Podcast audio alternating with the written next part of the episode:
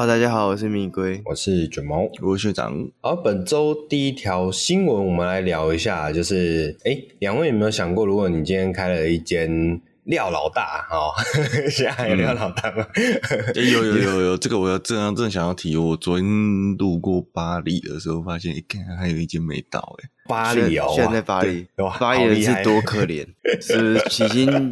克难到就是没有麦当劳，现在料老大都可以生存下去。是，所以好，假设你今天开了一间料老大啊，那你会去隔壁的？哎，隔壁想要什么东西？呃，米克夏。哦，不不不，没有啦，要同质性的店，饮料店，对对，要饮料店。好了，你你会不会去隔壁的饮料店跟他买一杯珍珠奶茶，然后来喝喝看，来剖析一下这个对方的产品如何？那为什么会这样讲呢？那就是其实，在上个礼拜啊，来自于这个 Toyota 的官方的 Twitter 啊，现在不能，好像不能叫 Twitter 啊，现在要叫。X，、嗯、我真我真的觉得很难念，不是也不是很难念啊，就是很奇怪，因为对没有没有那么特连接性没有那么高，对对对，很拗口。好好，那算了，那个我们不要随便批评马斯克的想法。好好，重点是就是 Toyota 的那个官方的 X，OK，、okay, 那就发发出了一部。短片，小短片，那这个短片呢，就是有一台 Honda 的 HRV 啊、哦、开过来了，然后结果呢，坐在应该是副驾驶座，哎，不是哦，不好意思，因为他是右驾车，坐在驾驶座的居然是 Toyota 的丰田章男，然后他还穿着 GR 的赛车，然后对着镜头比了一个很大的赞。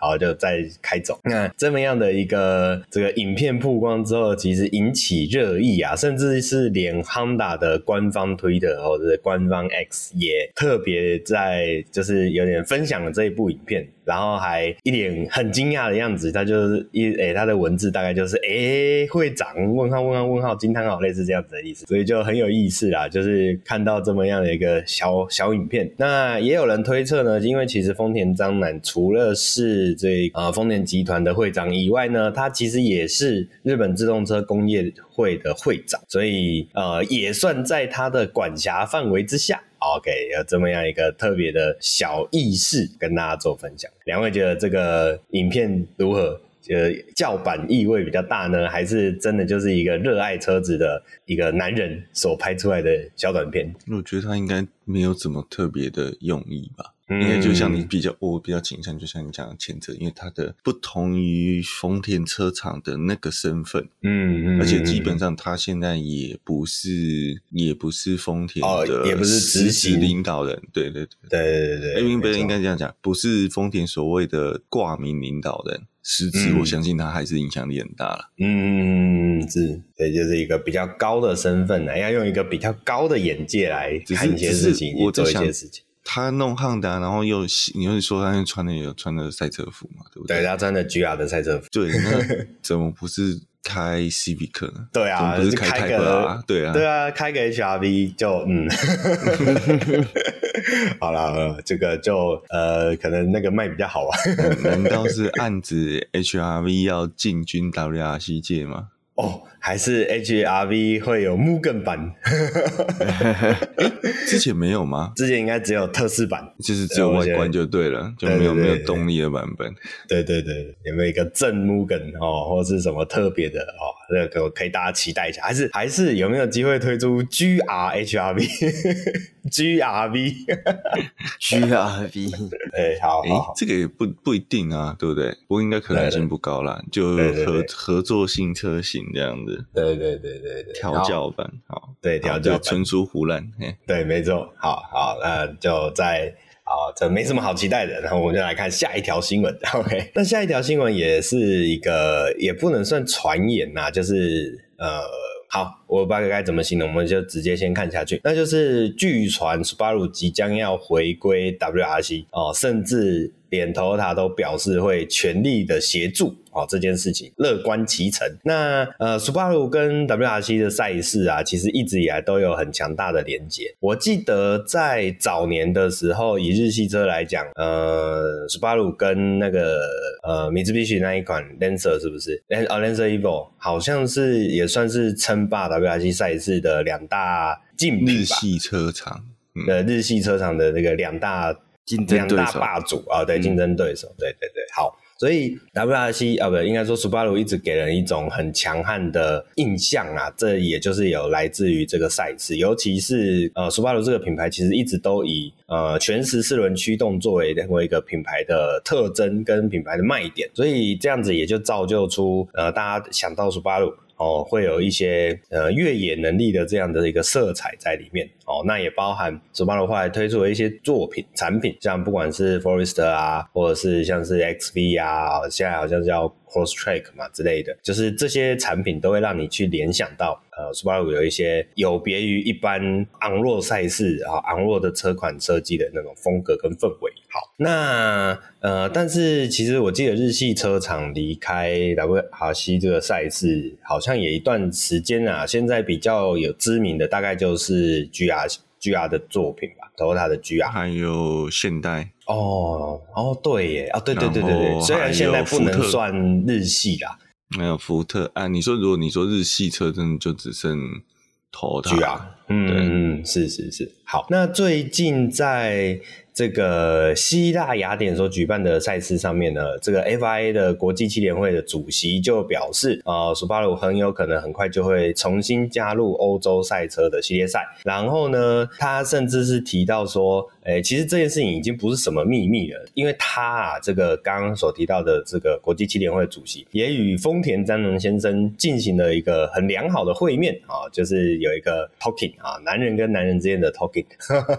然后呢，他们也提到。就是有有他们讨讨论到要怎么样可以吸引更多的制造商加入 WRC 的这个赛事，那也讨论到了 Subaru 这个品牌在之后哦能不能有一些不一样的。呃，有别于现在的一些做法啦。OK，好，所以其实这就是这整件事情就稍微有点连结了。那不过 WRC 这个赛事要回归啊，似乎是没有想象中的那么容易啊，因为现在的赛车的相关规范其实都比起以前还要更为严苛，所以这些不管是。呃，底盘也好啊，然后它的一些动力部件的一些设计也好啊，好像跟以前的那种呃，虽然以前也不是随便拉一台车就来参赛啦，但是总而言之，比起以往更为。啊，困难一些，所以也提到说，就是呃，以 Subaru 目前的一些能量啊，想要自己靠自己的力量回归这个赛事，其实是有一些困难的。所以这也就代表这个 Toyota 要在后面去给他一些做支撑呐、啊，哦，才有机会来实现这么样的一个梦想。嗯，你的意思是砸钱吗？砸钱，然后没错，要有一个富爸爸。对，对 对，没错，要一个富爸爸才有机会在这个赛场上有一些入门票啊、那表现的好不好，当然还是要看自己进去以后后面的状况。那如果 Subaru 有望回到 WRC 赛事的话，大家最期待的大概就是那个蓝色跟黄色的这种烤漆涂装啊。那就这个是 Subaru 的经典配色。那如果有真的有机会来看到的话，那也可以再跟大家做进一步的分享跟讨论。好，两位期待吗？WRC 重新看到楚巴鲁，其实我是会蛮期待的，嗯，因为真的是有蛮好一段成绩，嗯，然后再加上就像你刚刚讲，当时的两强，另外一家就不期待了，另外一家好像现在还是有参加一些越野赛事吧，可是都是它是比较偏向用 Pojaro 那种车，对。对对对对，那一种，对那一种，哎，对耶，这我想到以前的越野赛事反而不是用那种。修理车款的，反而都是那个年代没有修理车啊。哦，那个年代的没有市场产品主力，嗯，然后其实你说真的开始，包括你讲现在以 WRC 也是开始用 CUV 在跑啊。嗯，就我们那时候有讨论过嘛，因为考虑到其实对考虑到那个避震器形成这些问题，是是是。但是现在斯巴鲁好像也没有对应的车款，对不对？要小车也没小车，只剩 XV 啦。嗯，哦，那个车体的话啦，可是因为因为 XV 感觉有点大。WRC 本来就不是怎么讲，它本来就不是，不是不是本来就是全四座车其实，那个骨架是不太一样。哦，对对对，是是是是。不，XV 你说 XV 有点大，会吗？我说我我直觉啦，就是跟 Puma 或是跟呃 GR Yaris 啊，还有跟 ICity 相比。的那种感觉。不会吧？如果 XV 跟 i 三十 N 应该是蛮接近的吧？嗯，这这这我不太确定。我跟 i 三十 N 差不多，但是跟 i 二十 N 就啊，对 i 二十跑的是 i 二十 N，对，讲错了，对，跑 WRC 是 i 二十。那在 XV 我觉得最大的问题就是那个动力编程太弱了，嗯，没有可以用的动力编程，嗯。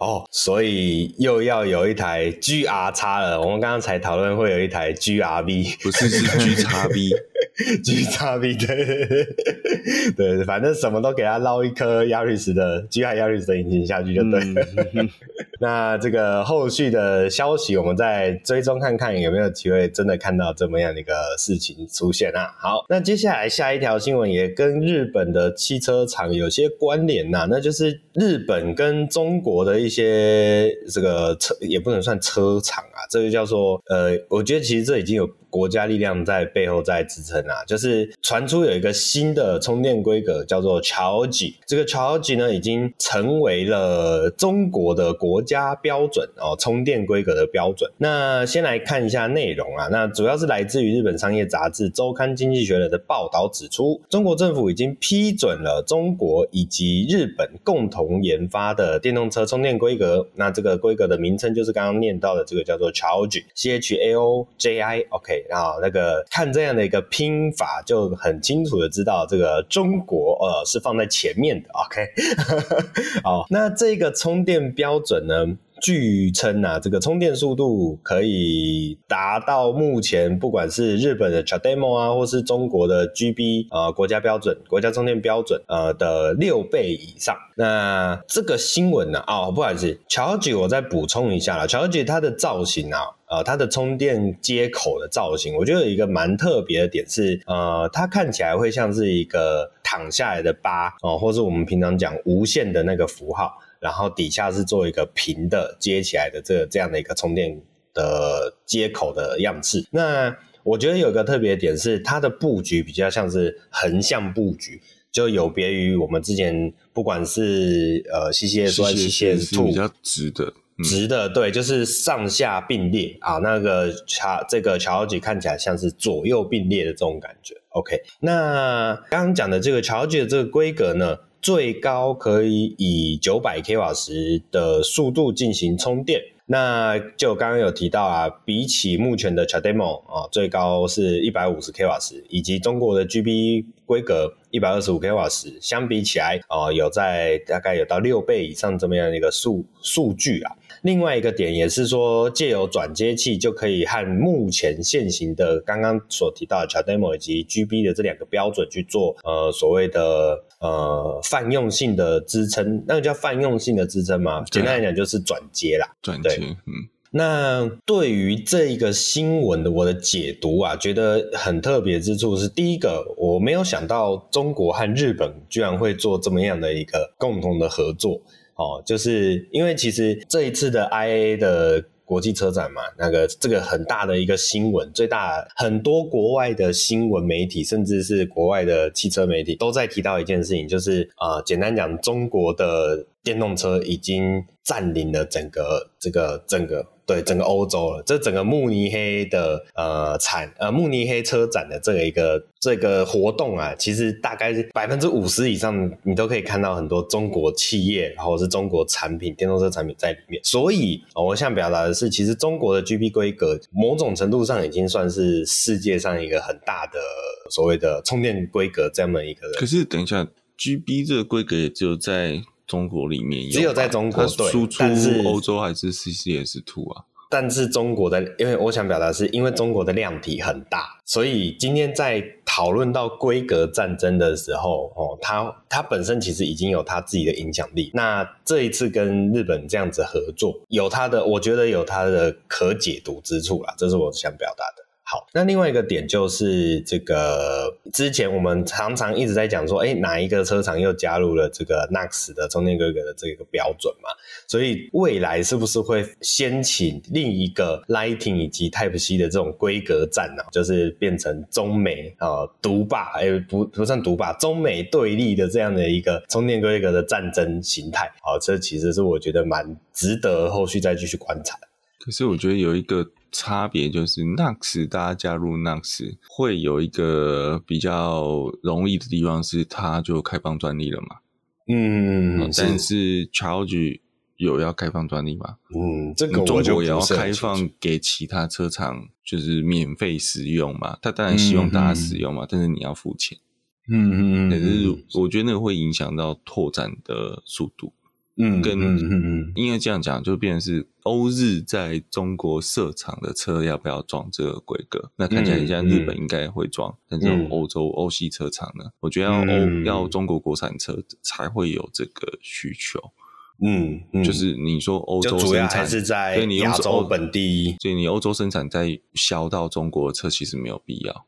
嗯嗯是是，其实主要还是最终你要贩卖的那个市场。嗯、对啊，还有另外就是，说不定这个跟那个左家右家是某种在日本左家右家是一样，就是进口车销到日本，反而刻意他们不要买右驾版本，嗯，他要买左驾版本，以彰显自己。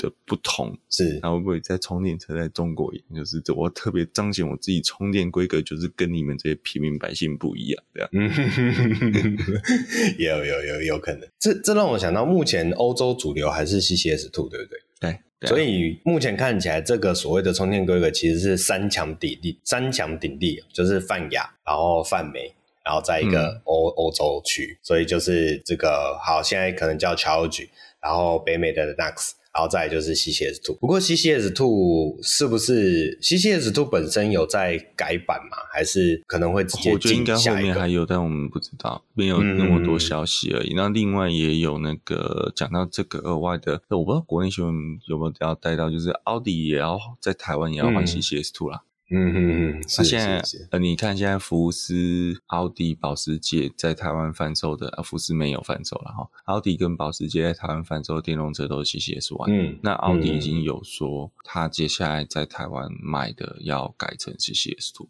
嗯嗯嗯嗯，是是是。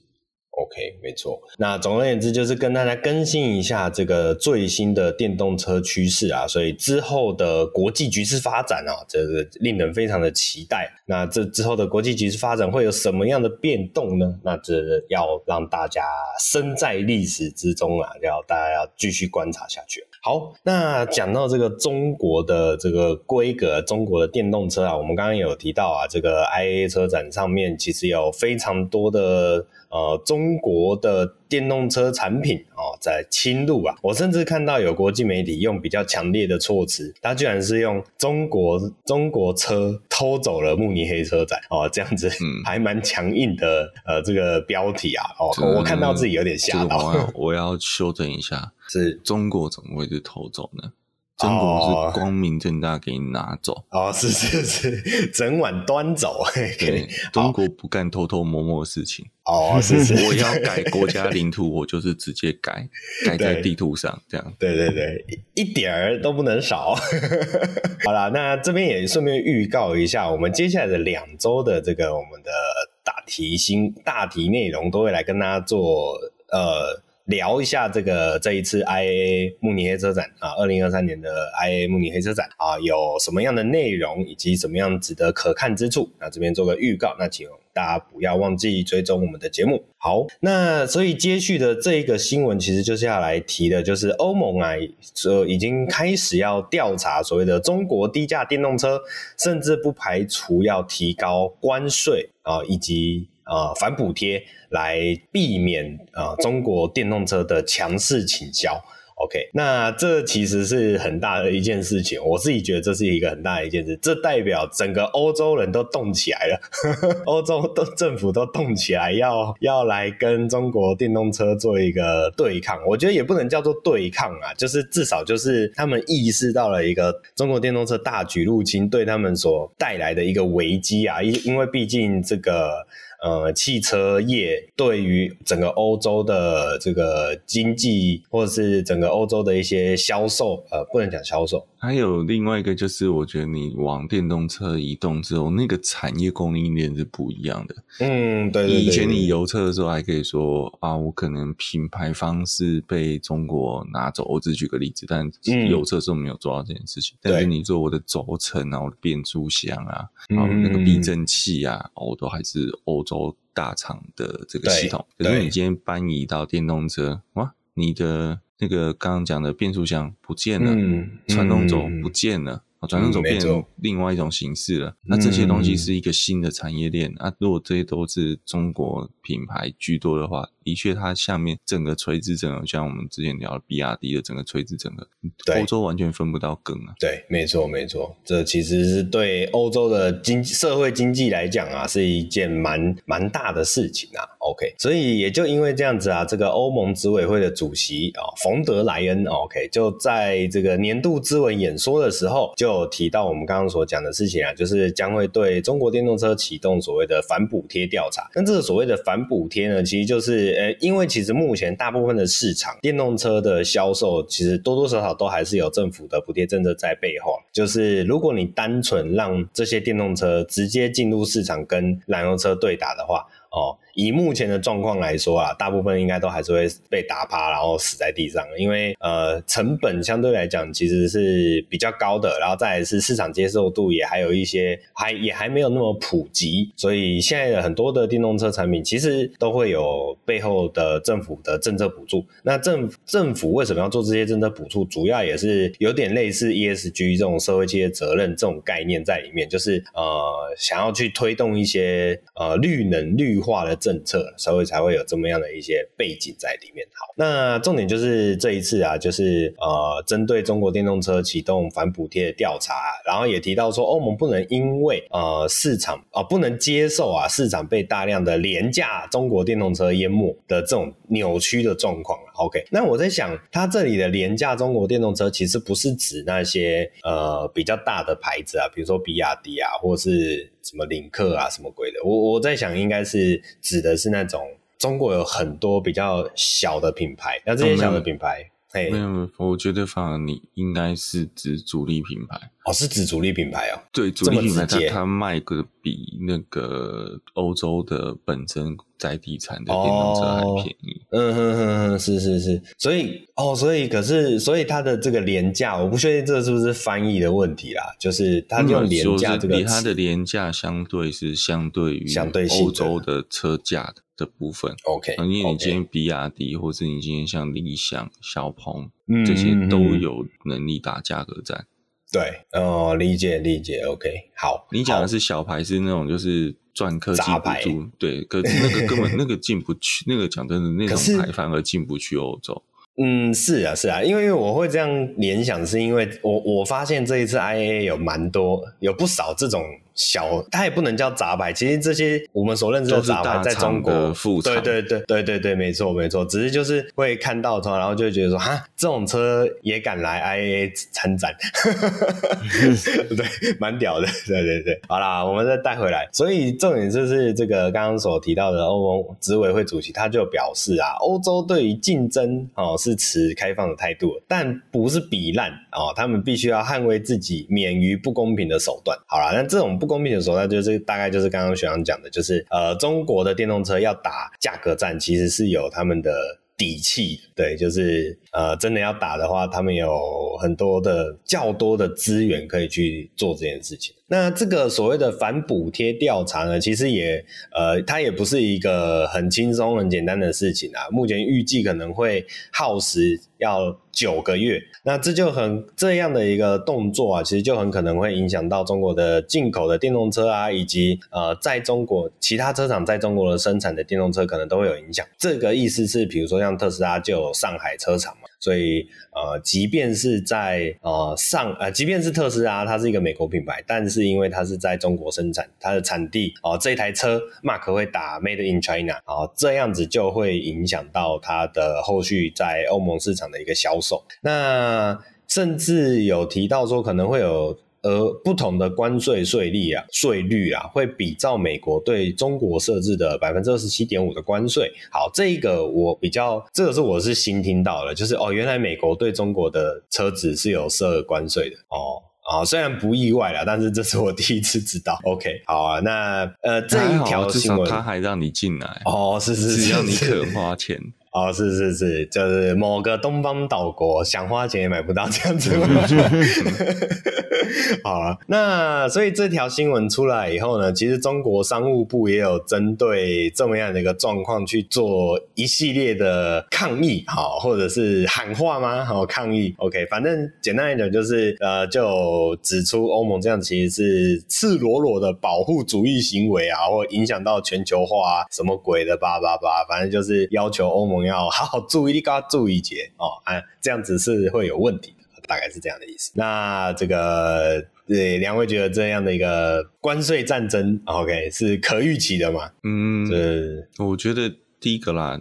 我们先不讲中国的策，呃，其实也是策略问题。但是，其实你会发现，这没有针对某一个特定产业或某一个品牌，其实它就是针对补贴这件事情。嗯，最主要是补贴。对，因为补贴产生的竞争力，并不能反映你这个产品本身应有的呃商业模式。嗯，对不对？嗯，那如果如这个是有可能这样玩，就是如果你靠补贴打下来市场，有可能到最后是双输的局面。哦，理解。因为当你今天国家不补贴了，你这个产业还活得下去吗？然后再就是，你也把另外一边也打趴了，就变成消费者没有更好的选择。嗯嗯嗯嗯嗯，是。你看我们国内的电动车，国电动机车，嗯，其实就是现在这个现况。嗯，我我讲白了，就是某一家靠补贴，然后把其他家都。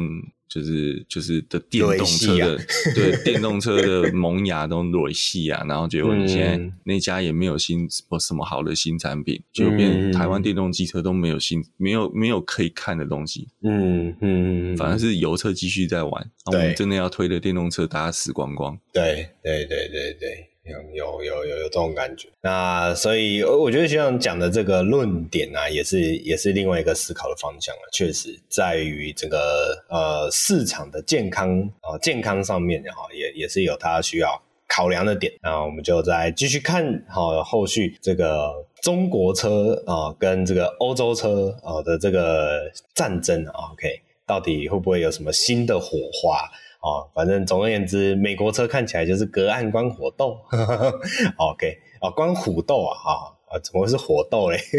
好，那刚刚讲到了这个电动车啊，其实下面这个新闻也也是跟电动车有点关系啊。那就是呃，原来电动车的轮胎污染其实是比燃油车的轮胎还要更严重吗？OK，那这个新闻其实就有提到啊，就是呃，其实电动车到底有没有比较环保这件事情，一直很多人都在做相同的疑问啊。OK，那即便如此呢，还是有一些论述，就是比如说电动车就是让这种所谓的排放呃可以集中化，能源的排放可以集中化啊，然后至少集中化以后就会有比较容易控管啊，类似这样的概念。那电动车除了刚刚所提到的，你终究还是需要用燃呃。大目前大部分的电的来源还是用所谓的燃料来源呐，OK。那另外一个再来就是电动车本身会需要有矿产，呃，它需要一些呃电池的矿，稀土元素，稀土元素是是是。所以在采矿的时候，其实它一样会造成一些所谓的污染。那除此之外，还有一个呃。呃，比较麻烦的地方，那就是刚刚所提到电动车轮胎呀，啊，哦，电动车轮胎据说它所产生的污染比一般的汽油车轮胎还要高啊，甚至导致城市的雨水里面的所谓的微塑胶啊，经过研究发现，大多会来自于轮胎。那这个是来自于这个研究啊，所提到的是海洋的微塑胶的第二大来源哦，就是轮胎。那这不只会影响到海洋哦，甚至是会。导导致目前已经有研究啊，这个呃橡胶破裂以及分解之后的这个这个叫做六 PPD 是一个什么转化物哦，轮胎的一个转化物，反正就是一个产一个成分啊，它会导致呃。它已经导致了华盛顿州有大量的银鲑鱼死亡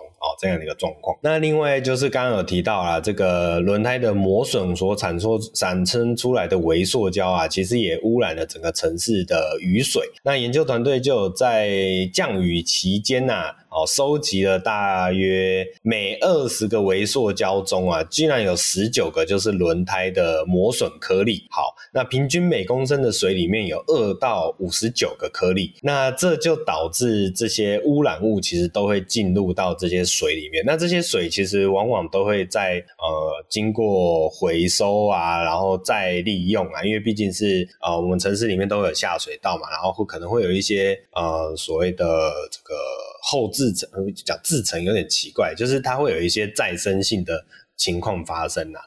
OK，那呃，除了刚刚讲到的它本身轮胎就是会有污染以外呢，另外一个令大家更担心的就是电动车会比汽油车呃来得更重，然后加速也更快，这也就导致你轮胎在行驶的时候啊、呃，它的不管是橡胶也好，或是有毒物质也好哦、都可能会燃油车来排放的更多。哦，因为磨磨耗会更快，啊，对对对对对，磨耗更快，磨耗主要就是来自于车子更重以后，它的呃轮胎对地面的力量会更大，然后你的加速更快，扭力更大的时候，它又可以。更，它又会更快速的把这些磨耗给带出去，所以就就有这样一个状况发生了。那也有一间研呃，这个叫 Emission Analyst Analyst 有研究显示说，轮胎颗粒的污染物其实已经超过了燃油车的尾气排放的这个污染程度。好，OK，一辆汽车平均每年会掉落四公斤的轮胎颗粒。好，那每全球的每年产生的轮胎颗粒达到六百万吨。那这个这个状况其实是非常的夸张啊。哦，影响很大。那这一条新闻，学长是不是有一些想法？其实我觉得就是这个是大家比较会忽略的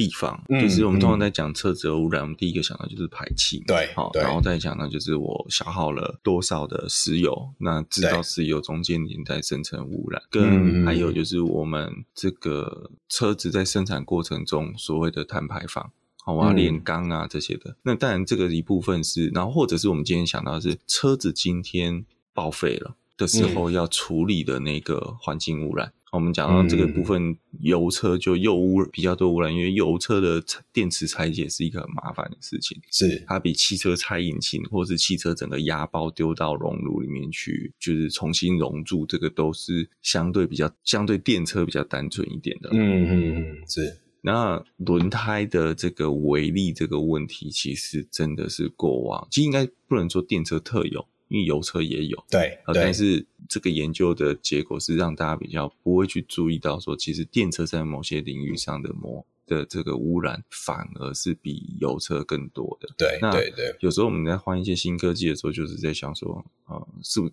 有时候常一些面向会被忽略掉，就是就看我们开前面自己在闲聊的时候讲这个，我们在录音的前戏，就是 iPhone 十五发表，然后大家疯狂在抢预购。讲到这个，我还是不太懂为什么 iPhone 十五大家要疯狂抢预购，然后抢 一定要抢第一支，这我真的不能理解。因为好啦，可能真的是手机有一些东西就是。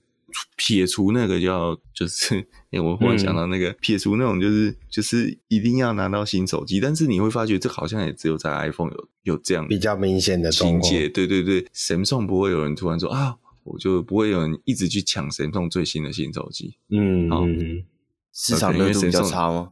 不是不是，可能因为 Samsung 的新手机看起来都差不多吧，虽然说 iPhone 看起来都差不多了哈。对，对，因为果粉通常都是死忠的。嗯、果粉死忠跟果粉是不是要这么的好？我会讲白一点，哗众取宠 也没有啦，就是一定要追求新的这个展示。嗯、我觉得这是两件事情，因为我我觉得某种程度我也算果粉吧。嗯、我大概除了我自己的手机以外，我身我家人跟跟家人的手机、电脑、平板全部都是 Apple。对，这也是我疑问的地方，就是。从你的电脑几乎都是苹果来挑选，我是平板也平板也都是 Apple，啊、对对对，可是为什么？但是我手机就是打死不用 Apple 啊。对啊，为什么？因为就是要跟人家不一样 哦。Oh, OK，我是绝对不跟.有人，有人是就是跟不，有人是他就是要跟人家不一样，是他永远都要拿最新的。是是是，我就是要跟不一样，是我永远不要跟人家拿一，不要跟大部分拿一样的。样的对，是是是，OK，对。对，那呃，就讲到其实这次 iPhone，因为我们前面有聊，因为欧盟要求它要改 USB-C 嘛，那它也终于妥协了，嗯、对不对？砍了这么多年，终于妥协了。但是结果你看 iPhone 一出来，我们就讲 iPhone 之前做了很多多环保的事情，就包括说打掉充电器，然后它翻车的时候就没有充电器，现在只剩线，然后它的包装变得极简化，就没有不必要的包装。那我觉得这个都做得很好。结果呃，从 Lightning 变成 USB-C，就大家现在手上的 Lightning 线全部要丢掉。这我觉得这就是一个莫名其妙制造出一堆电子垃圾。嗯嗯，为什么不出不想办法弄个转接头之类的呢？对不对？嗯，哎呀，虽然说 USB-C，反正你买现成线可能比不一定比较贵啦。哎，但 Lightning 转 Type C 会不会有反转？其实办得到啊，你正转都办得到，反转一定办也办得到，只是那个成本，但也这也是成本的问题啦。这样有没有比较环保？我也现在也是打个问号。对，但我觉得你说欧盟，其实这也不会完全是 Apple 的问题，我觉得这也是欧盟的问题。就是欧盟，他当时是说，他当时的利益也是统一规格，你就去省掉这些不必要的浪费，所以他也是环保诉环保诉求。结果你后面的行为并没有比较比较省，造成的群众效益并没有比较环保。嗯嗯。或者是他有有一个，就是这可能是这五这五年大家阵痛了，那是不是看十年会更好？但是十年后 USB-C 还在吗？哎、欸，不一定。虽然说现在 USB-A 还在啊，对啊，嗯，所以我觉得这个就值得探讨了。嗯，对对对对。然后我我我我看到一个内容，我觉得还值得再跟大家再讨论的一个，就是呃传统燃油车的污染。然后我们刚刚讲到，通常都是来自于排放，大家通常都会印象中就是燃油车排放的那个气体本身是一个污染。好，那他其实也提到啊，这个这些排放出来的污染物，其实我们目前都会有一些什么？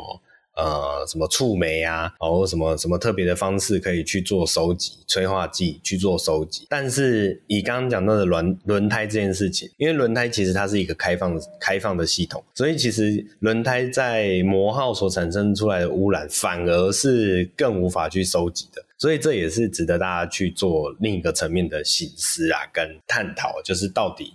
哦，这些嗯，我们平常所没有观察到的哦，就是这是这个你平常看不到的东西，不代表没有。OK，那这样的状况到底要怎么样去解决？其实也是大家需要进一步去思考的，不要因小失大这种感觉。那就是你没有验快筛，不代表你没有确诊过。哦，对对对对对对对，没有错没有错。哎哎，不过讲到这个啊，嗯，所以这样子，两位觉得轮胎的这个问题是不是就无无解了？嗯、呃，没有，我觉得那可以靠材料。嗯，就是说，其实这个也就是，呃，在我后面在慕尼黑车展，其实特斯拉也有针对轮胎做了一些小改变。嗯啊，但它的用意就是说，你可以把它做更耐磨。嗯嗯，但是这个是一个怎么讲？取舍啊，以技术上的妥协，就是你越耐磨，那你抓力可能就越差，嗯、你的排水性可能就越不好，嗯、那可能会有安全的问题啊，或者这些的，那这就是一个妥协。那另外一件事是说，轮胎的部分，我们之前有那个无充气轮胎，那个会不会相对它的磨损就比较少一点呢？嗯，对，还有就是没事不要在路上乱烧胎，哦，不要在路上 乱弹射，对对对对，这这很重要，这很重要。OK，好，那本周的最后一条国外新闻，我们来跟大家分享一下哦。终于啊，终于可以聊到车子了。好，那就是 Lotus 哦所推出的一款纯电的四门 Hyper GT，然后这一款就是最新的 Lotus Emeya。那我记得我们上礼拜才跟大家聊到这个这个电动超跑嘛，那 Lotus 也有一台哦，算在里面哦，这个叫做 Evija 是不是？我也一时有点忘，伊巴伊巴亚不好意思。OK，好，那这个 Lotus 又发表了这一款四门 GT 啊，那其实它的特点就是刚刚有提到，它并不是一款哦纯粹的跑车，它比较是一款比较像是 GT 形式的四门轿跑这样的一个呃构造。那这一款车也是有一个特点啊，它也是中国设计以及中国制造的哦，因为毕竟现在的 Lotus 的一个蛮大的一个主力的。总部其实有搬到，之前也跟他聊过嘛，搬到中国的武汉去，诶是武汉嘛？我一直记得是武，诶还是杭州啊？武汉，武汉，武汉嘛。OK，嗯，好，好，所以这一款车在推出，著名的武汉制造的两个东西之一。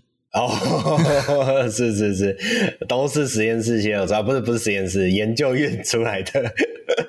OK OK，好，那这一款车的整个造型啊，啊，有人就。评论啊，它看起来就像是 Lotus 之前推出的那一款 SUV 啊的压扁的样子。好，那其实，在车头的部分也可以这么说啦，哦，大概就是呃，把整个车头，嗯，那一款 SUV 的，诶，那款 SUV 叫什么东西？Electra。哦，Electra，OK，Electra 的整个车头的造型啊，稍微把它压扁以后，放在一款四门轿跑的啊构型上面。那反而是车尾的部分，我想要特别来提一下，它的车尾的造型啊，就是那种呃，现在还蛮蛮常看到这种形式，就是它的这个整个车身色会会有一个比较突出包住的这种感觉。哦，这种突出包住的感觉，上一台我的印象就是在呃 Crown 呃 Toyota 的那一款那一款 Crown。哎，是有 SUV 吗？还是没有？就是纯矿而已嘛，对不对？没有没有，矿有四个形式啊。呃，对对对，我我现在一直想不起来。有 Cross，有 Sport，然后有 Sedan，还有呀。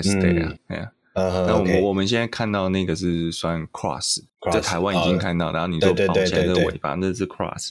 对对对对，就是有这种像是车尾会有一个主轮廓线，然后以往我们所所熟悉的那些，不管是车尾饰板啊、车灯啊，甚至是名牌的放置啊、车牌的放置啊，全部会内缩到一个这个主轮廓线之内，所以我会描述它有一种包起来的这种感觉哦。所以我不确定这个设计语汇是怎么来的，以及怎么流行起来的啦，但是就是。还蛮特别，而且现在似乎越来越常见，给大家的一个呃参考的印象。OK，那这款车的内装的部分呢、就呃倒也是维持现在一贯的这种所谓的简约风格哦，用简约来制造出这种未来设计感的这种视觉感。那目前看起来这款车也会配置所谓的后视镜，电子式的后视镜，然后在两个门板上面就会去放置它的。这个叫做后视的荧小荧幕嘛，就是左边后视镜跟右边后视镜这个对，对电子式荧幕。对，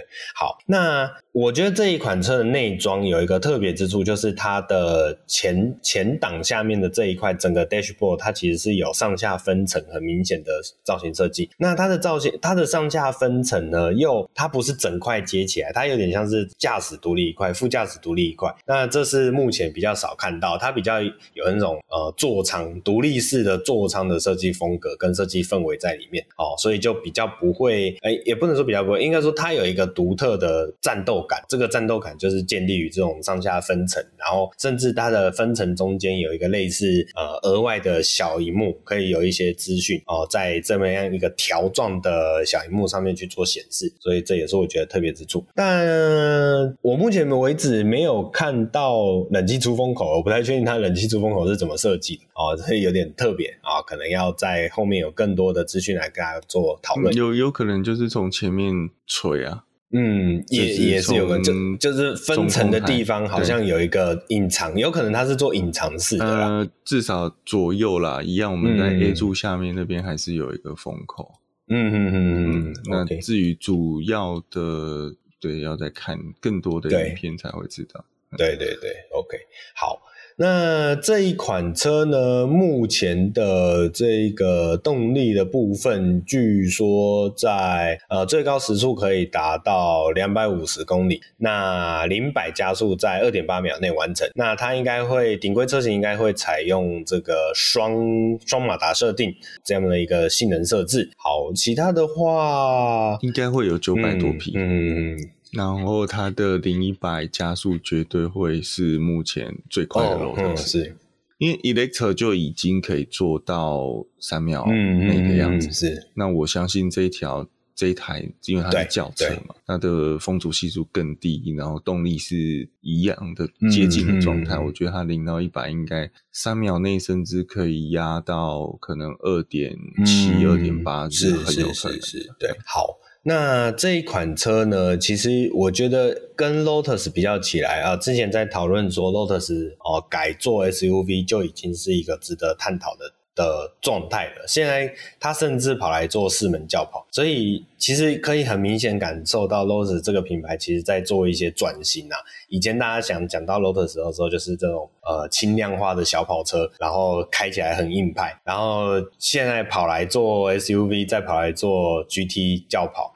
这些状况其实都嗯蛮特别的，简单来讲，这真的已经跟原本的 Lotus 有一些不太一样的地方。其实你你可以想到它模式，我觉得它模式就是 MG 化，呃、就变中国、哦。对对对对对对。那因为这些车型是真的，我觉得比较偏啊，就是针对大众市场，大众市场就是有钱的地方才有值得投入的呃所在啊。对，大概是这样的概念。嗯对啊，好，那这一款车目前大概的资讯还没有这么多啦，所以我们就先带到这边，让大家可以了解一下，那大家可以去实际看一下这款车的，不管是造型也好，或者其他细节。我再补一下，它这台这一台其实是四座，哦，四座而已。哦，你说的是四个位置是不是？哦，对，而且它的后座其实是包覆的蛮完整的，嗯嗯嗯，而且其实 Marcus Browning 已经有四成的影片，嗯，大家如果有空可以去看一下。嗯嗯嗯，是是是，嗯，好。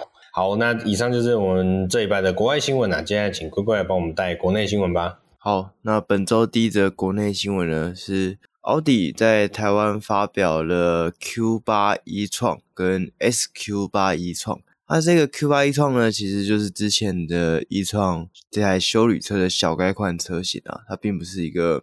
全新登场的车型，它的正式价格呢？Q8 e-tron 三百一十八点五万起，那 Q8 e-tron Sportback 是三百四十五点五万起，那 SQ8 e-tron 呢，则是四百二十六点五万起。那比较特别的是 SQ8，因为在预售的时候没有提到会进这款车，然后是在正式发表的时候才宣布会导入这款车型。而它跟一般的 Q 八 e-tron 比较不同的是，它搭载的是一百一十四千瓦小时的锂电池组，那的续航里程呢是四百五十八公里，采用三马达的配置，重效马力是五百零三匹，那最大的扭力呢是九十九点二公斤米，在零到一百加速只需要四点五秒。等一下，等一下，九十九点二公斤米，然后加速只有四点四点五，车子真的很重啊。对。非常的重，这应该快三吨了吧？二你二点七嘛，二点七多，二七二五，对对对对，加上价格加一个价值就二点八了。嗯嗯，对，好，然后这款车其实我在现场看到这台车，就真的很有过去 e-tron 的感觉啊，就是老实讲，没什么太大的不同，除了说现在全新平整化的 logo 之外，我不觉得它有什么地方是非常。新颖的啊，那两位对这台车有什么想法吗？其实我有看过实车啊，嗯，这台车那时候在新一区展的时候，我就先要去看过。我讲的是 Q 八了哈，不是 SQ 八，那时候还没有 SQ 八进来。那其实那个讲真的，就是内装完全一样，嗯、对，嗯，内装 内装完全没有没有什么不同，甚至外观上面的改变了。所以我觉得，嗯嗯。其实这台车的质感还是不错，但是这次没有太多的话题性，确、嗯、确实也没有什么大概新的特色的地方。然后你说充电规格啊，什么都都一如预期，没有意外。嘿，那我觉得大概唯一就是你看说多了一个 SQ 八的车型啊，然后就稍微可能想要往性能靠拢一点的人又多一个选择。嗯，但是。不在，如果那这样性能，我是不是会去应该要去选那个 e-tron GT 呢？嗯，哦，对啊，更更帅一点，啊，帅帅很多。e-tron GT 看下去就是，那我干脆去买那个。哦，对，看来看去还是买盾牌好了。对，对啊，反正都是同一个系统嘛，对不对？嗯，对。那我们就，哎，那赛赛车充电规格是不是？据说之后台湾奥迪要改进。CCS Two，对，现在也还是 CCS One，对，呃、这应该是最后一台 CCS One 的奥迪电动车。嗯，那这样他们以后在自己经销商的充电上，可以接个转接头啊，那个不、哦、不麻烦了。嗯，嗯，OK，好。那就就有兴趣的可以去展间看一下实车，应该应该都看得到了。SQ 八都有，对对对。而且其实我讲真的啊，就是大家看就是看外观啊，嗯嗯，内装真的是完全一模一样，对，真的跟真的 e-tron 都一样。对，对没有没有什么不啊。不过我要得说，e-tron 这个车我是有坐过，是呃，就是我讲 SUV 的哦，嗯、是真的舒服。嗯，它的气压悬吊是真的不错。嗯，包括那时候坐那个越野路面。都晃动感其实比传统圈晃的好很多。嗯，对。但我我自己有开试驾过啦，就是短短途的试驾，我对它的印象是，它好像开起来真的有点晃，不知道是因为车子太重了，我觉得是车子太重。车子太重的关系，然后还这台车还是一个舒适取向的车。嗯，对，我相信你的短途试驾应该是有配的这样。哦，没有没有没有，就市区开开而已啊，慢慢的体验一下这个全新的电动车。嗯你的慢慢跟我们的慢慢不一定相同。对，我觉得它整体的避震器的阻尼设定啊，这些都还是偏向舒适，而且它停下来的时候就会有一个很明显的重量感，然后压在避震器上面，嗯、所以那个晃动的幅度还蛮蛮明显的。所以建议大家有兴趣的话，还是要试驾一下，感受一下这个电动 SUV 的跟油车的差别了。嗯，好。那就就分享给大家。那下一个新闻呢是兰博基尼的总代理 Gamma 在上礼拜呢把越野拉力小牛，这还是拉力小牛 Huracan Stelato 这个车型带入台湾，那开出了新台币一千六百五十八万的基本车价。那预计呢在二零二四年的第一季可以在台湾开始交车。那这个越野的车型，其实看到霍尔坎出这个车型的时候，第一个是想到，哎，这这跟随保时捷的脚步，马上推出了这个。哎、嗯，没有哦，其实这台在国外是比较早的哦。哦，所以是，我记得其实也很早就有，应该说我印象中差不多时候出来的啊，并并并没有说打卡先出来，它才出来。嗯，哎，没有，但是打卡是源自保时捷一九。七几年吗？还是一九八几年？说有协同上的领先，对对对对对，根正苗红。然后那个兰博基尼就会拿他们古早那台 SUV 出来说：“哎、欸，我们早就做了。然后 M 零零一还是 M 零零二吧？啊，对对对对，那不对啊，那他应该要出，他不应该要出越野版，他要出农耕版。然后那个农耕版，乌鲁斯就是农耕机啊，是这样。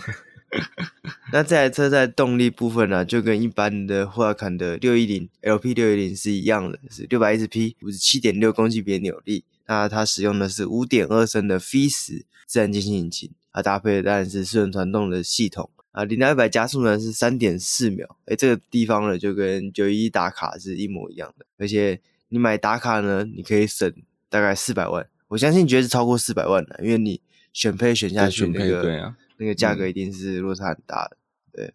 那这台车型呢，全球是限量一千四百九十九台啊，打卡九一一打卡则是限量两千五百台，所以在稀有度上应该是这台更更加稀有啊。可是我就是难以理解，会有人开这样的车去做这种户外吗？户外休闲吗？对，因为你说九一打卡，我可以理解说打卡，哎，九一这个车型它还能。勉强你可以跟这种家用车对 daily use 车上关系、啊、对，但是你说开这个 MR 的车，它连后座都没有，然后去哎，其实我不知道九一打卡有没有后座，应该我现在正在思考打卡好像是没有后座，哦，没有后座，OK，我确定一下，对，对，但是 Huracan 确定没有了，对啊，Huracan 一定是没有后座，连放行李可能都有点难度。对对对。啊，行李这不是问题，行李可以放车顶，毕竟它都在车顶架。车顶架，我觉得这很酷诶，我没有看过这么短的车顶架。诶，达卡有后座。哦，打卡有后座，对，哦，但是它可能后座也是可以可以选的啦，可能可以选要或不要这样，但你至少有有的有的选的选择啊，霍尔坎应该是完全没有机会可以选，对，所以这个车型加上它整体的，我不知道头车头那两个 LED 灯很有土炮感。哎，是不是感感觉不是那么那么没有？我觉得我我觉得这就是一款房卡，就是你知道吗？就是对已经是兰博基尼的车主来说，这才叫做房卡。对啊，你可以理解吗？你说放是买来之后觉得很有趣的那种放对对对对对对，大概就是那种 哎，看你看我的兰博基尼可以 off road 哦，好好玩，对，这种感觉。我的我给你装 AT 胎这样。对，这个这也是我要 讲的，就是它这次配这个 AT 胎的规格，我觉得蛮神奇的。就是你这个车型配 AT 胎很合理嘛？嗯。可是它的 AT 胎的宽度只有前二三五，然后后二八五而已。哦，呃，前面才二三五。对啊，对啊，然后后面才二八五而已。我在想，我在想是它怎么这个轮胎规格怎么吃得下它的这个动力编程？嗯，就是啊，不过反正本来本来就要打滑了，就继续打滑的意思。然后对对对，对，一一路滑下去。嗯，对。我只是很惊讶，这个 AT 胎有这么薄的，其他的 AT 胎很薄，它看起来视觉上它九一打卡的胎还要再薄。应应该是特制的吧，嗯、就是就是专门为这个普利司通为了这个车型而去嗯打造的。嗯啊、我也觉得，对对对。所以一般来讲，AT 胎也不会那么薄，就是一路上我想不到什么车会用到这样的胎了。然后、嗯、对、啊，因为打卡看起来还是有点 SUV，它至少用到四五跟四零的规格了。嗯，就扁平比二四五四五嘛，前面后面的也对啊，后后面二九五四零打卡轮胎还比较宽呢。嗯。嗯好，那这个车型就分享给大家知道，让你知道你在路上如果看到一台诶有塑料轮拱的兰博基尼，它其实是原厂就配的啊，嗯、不是额外再改装的。对，它为了符合它这个越野的气息吧，才用塑料的轮拱，不是用烤漆件。应该很难有就是以前的小牛或者说兰博基尼的车主可以想象，未来可以在车上看到塑料纯塑料的这种零件。以前应该是没有发生过，应该都是有有烤漆面。我不知道，我不知道会不会有人屁股痒，把这个塑料轮拱拿去烤漆。哦，那应该会蛮丑的，应该会蛮怪的。就是、不是有些肌肉感的改装吗？就是会外为了要把轮距外推嘛，哦、对对，对，然后就会这种外装式的轮拱。嗯、那这个烤漆之后，假设这个烤漆之后，然后再降车身。哦，是不是又变成一台、哦、变回特别的，然后胎再换回换回半个轮胎？之前那个什么奥迪 A 六欧若，对对对对对，然后那个也是一样，轮拱就把有人就把它弄成同色烤，弄回同色烤漆，对，然后然后再再对改低，你就变成一个类宽体的 A 六这样子。对对对，好，那这个车型就分享给大家知道。我们本周的新闻就到这边结束了。那喜欢我们的话，记得帮我们按赞、订阅、分享，然后点出 Apple Podcast，记得要帮我们评分、留言。那我们下礼拜再见，拜拜，拜拜。拜拜。